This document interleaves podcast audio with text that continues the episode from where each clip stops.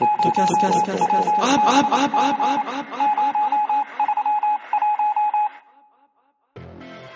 はい、えー、皆様、こんにちは、こんばんは、安西と申します。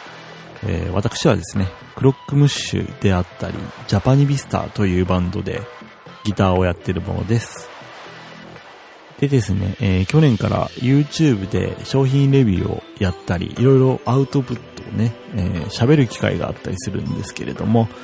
えー実は、えーずっと前からポッドキャストはやりたくて、で、ずっとやりたいなって思ってたんですけれども、えこの際ですね、2016年、えというわけで、ちょっとやってみようかなという感じで始めてみようかなと思います。で、意外とですね、え YouTube で商品レビューをやるんですけれども、えその時ですね、なかなかね、喋れなくてうまく。で、何回も何回もね、数十秒の言葉を繰り返し録音したり、えーいろいろしてるんですけれども、えーそれをね、ちょっとでもね、解消できたらいいかななんて思っています。一人でね、やっぱね、いろいろ喋るっていうのは難しいことだと思うんですよ。ね、実際にね、もう今でもすごい難しいんですけれども、まあでも何か、えー無理やりひねり出して、だいたいまあね、10分ぐらいに喋れたらいいかななんて。まああの、全部の尺で10分ですかね。まあそれぐらい喋れたらいいかななんて思っています。えー今日一発目、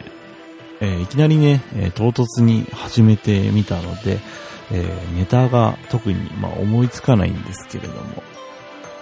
とりあえずじゃあ、えどんなポッドキャストにしていきたいか、えーなんてのをね、まあちょっと話してみたいかななんて、えー思います。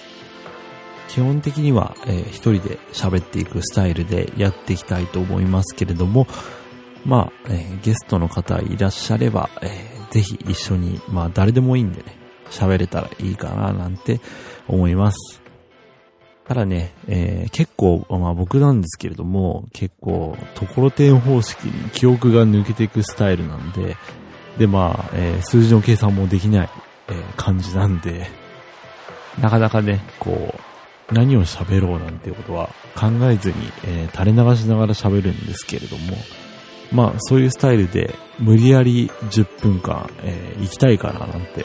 思います。でもまあ、えー台本がね、えーないとなかなかこう、放送事故になりやすいというか、まあ、えーこれは、ほう、あの、編集ね、することになるから、あんまり特にまあ、ひどいことにはならないとは思うんですけれども、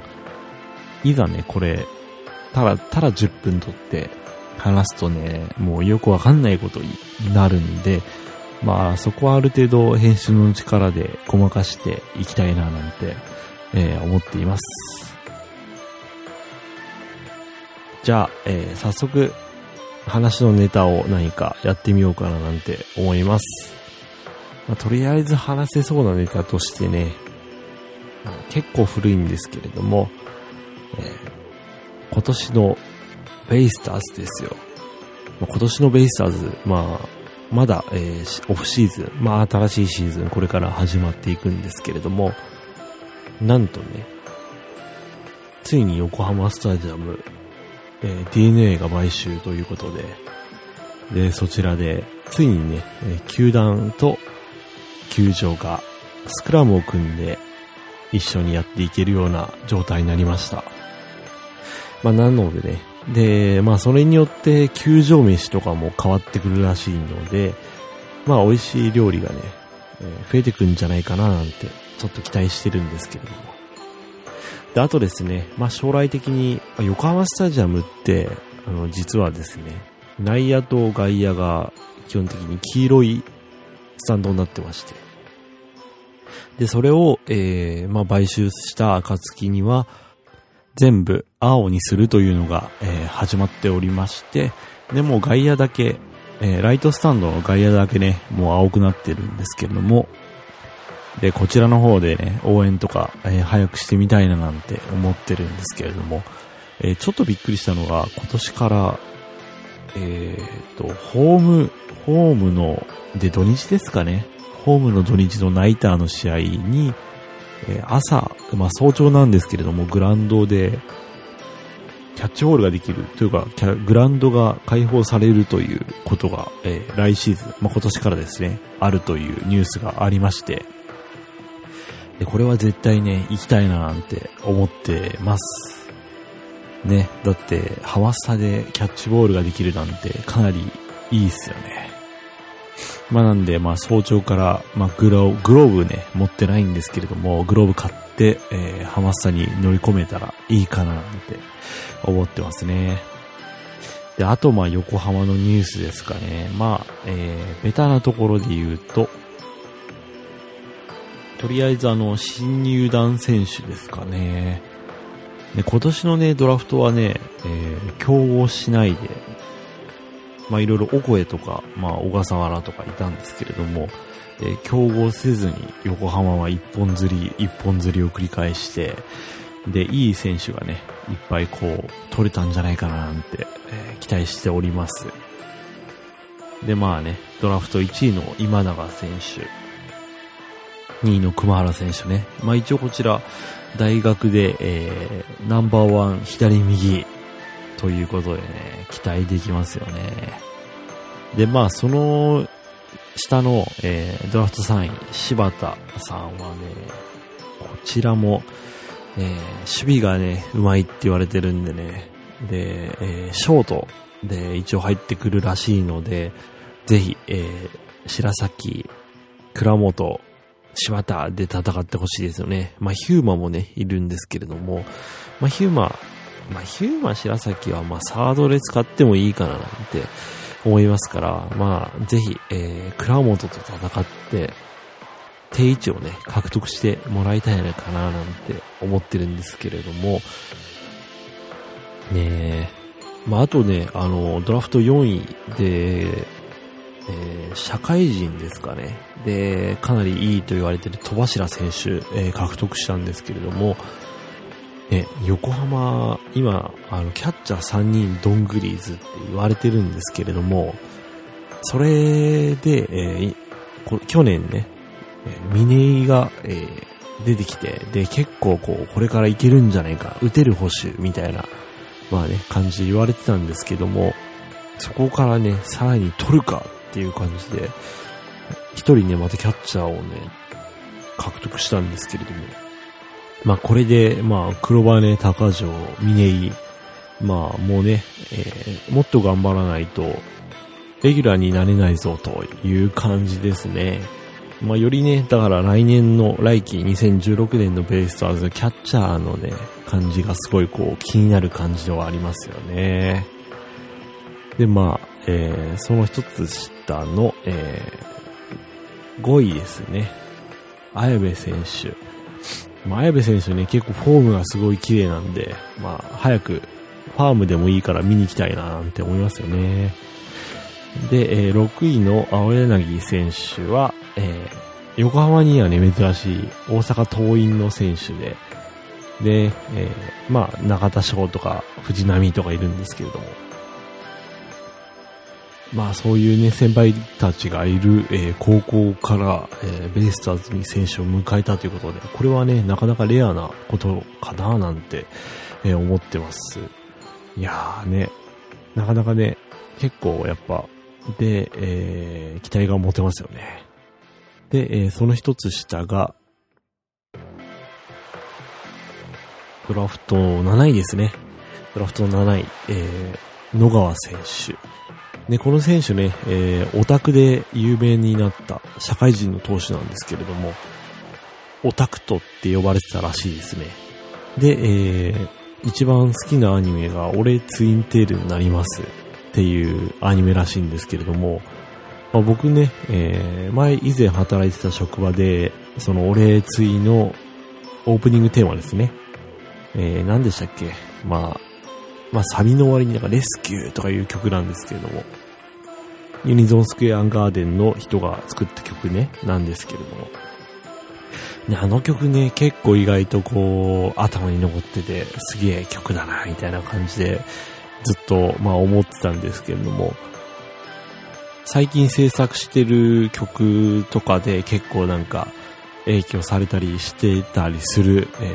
ー、曲なんですけれども、いやーね、まあ、すごいいい曲ですよね。えー、何でしたっけ？あ、結局ね、思い出せないんですけれども。で、えー、育成ドラフト1位、えー、アミヤ選手ですね。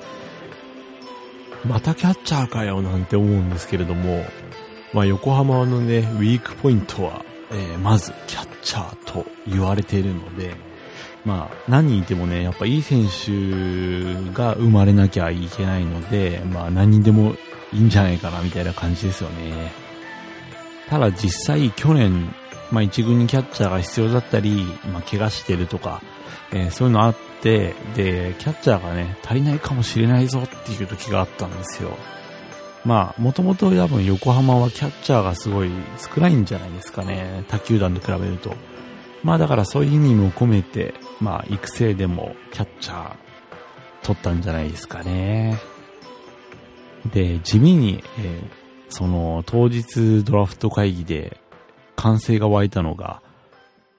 次の、えー、育成ドラフト2位ですよ。山本選手、山本武蔵選手。テレビでですね、えー、ドラフト特番やってまして、で、まあドラフトの中継の合間合間に有力選手を取材して、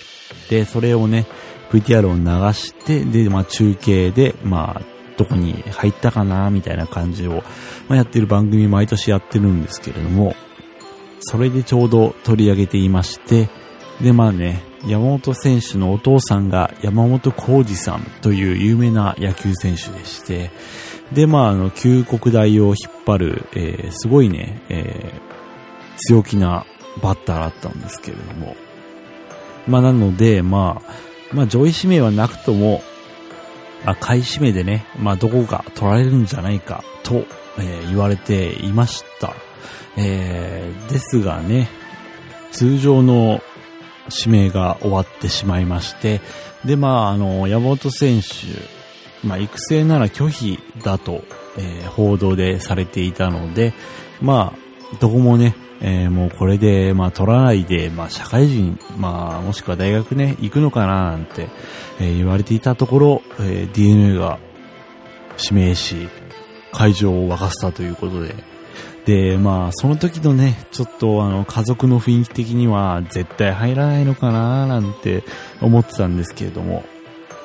なんとえ、入ってくれました。いやー、これはね、ちょっと嬉しいですよね。やっぱね、えー、スター性はありますので、ね、だってもうすでにユニフォームですね、山本選手の確かもう売り切れが確か出たと思うんですよ。まあなのでね、まあ全然やっぱこれから育成選手から上がってって、でね、横浜は全然まあ、育成ドラフトから這い上がること可能ですので、まあだからね、これからどんどん強打者、まあ横浜には、えー、サードの強打者いないので、まあファーストでもいいんですけども、がっつり打てる選手はいないのでね、まあぜひこれから上がってきてほしい選手ですよ、これは。で、えー、一番最後、えー、育成の3位ですね。田村選手。で、こちらはなんか、あの、前からスカウトが、えー、目をかけていた選手らしくて、で、えー、まあ、あのジムをね、紹介してあげて、で、まあそこでね、まあずっと、まあ、見て、えずっと気にかけていた選手なようですね。はい、えそんな感じで、まあ自分流、自己流で、えー、横浜の2016年ドラフトを振り返ってみたんですけれども、まあざっとね、しか言ってないので、まあ表層的なことしかないんですけれども、まあ、でも今年やっぱ、今年のドラフトはね、結構正解だと思うんですよね。まあとりあえず、投手がね、今ちょっと暴投率ナンバーワンなんで、いい投手を揃えようっていうことで、いい投手を揃えて、で、キャッチャーも、うーんって感じなんで、キャッチャーを揃えて、で、まあ、ショートもね、なかなかやっぱ、いかんせん倉本が入ったと言ってもやっぱ安定感はなかったので、まあもう一人、えー、呼ぼうということで呼んで、で、それに、まあ外野手も呼んでって感じですよね。まあでも外野手はね、まあ、あの、横浜、たくさんいますので、まあなので、まあなかなか、えー、まあ、層がね、まあ、薄いというか、まあ厚いとも言えないんですけど、まあなんとも言えない感じなんですけれども、まあなかなか競争激しいところではあるかなと思いますね。まあ一枠しかね、残ってないので、まあそれを、まあ何人の選手で取り合うかっていう形なのでね、まあなかなか難しいところかもしれないんですけれども。で、まあ、えー、と、最近のニュースですかね。まあ外国人もね、まあぼちぼち入ってますよ。バルティリスが契約終了ということで、新しい選手をね、まあ呼びましたよね。ロマックス選手。阪神もね、欲しい選手だったらしいので、まあちょっと期待できるかなっていう形ですよね。まあてか、全然期待してるんですけれども。アメリカ市場に出てる外国人ね、サードですね。の選手では一番だと、今年一番だと言われている選手なので、まあぜひね、えー、活躍していただくとありがたいかななんて思っています。いやー、でも今年はね、結構期待できるんじゃないかななんて思っています。中畑監督が作ったベイサーズはね、だいぶ強くなってると思うので、あとはもう、ラミネスですね。ラミネス監督がいい采配を取れるかどうか。現役時代は結構まあ数字、まあ頭脳派で有名だったらしいので、まあ期待できるんじゃないでしょうかね。そんなこんなで、もう15分ぐらい経ってる感じなんですけれども、まあこんな感じで、まあゆるゆるとやっていけたらいいかななんて、えー、思っています。次回のネタはね、全然考えてないので、まあやりたくなったらやろうかななんて思っています。まあでも、なかなか、えー、阪神頻度はそこそこ、そこそこそこそこやっていきたいなと思います。で、もっとね、えー、やばい話していきたいかななんて思っていますのでね、ぜひ、えー、皆様、聞いていただきたいかなと思います。では、次回お会いいたしましょう。安西でした。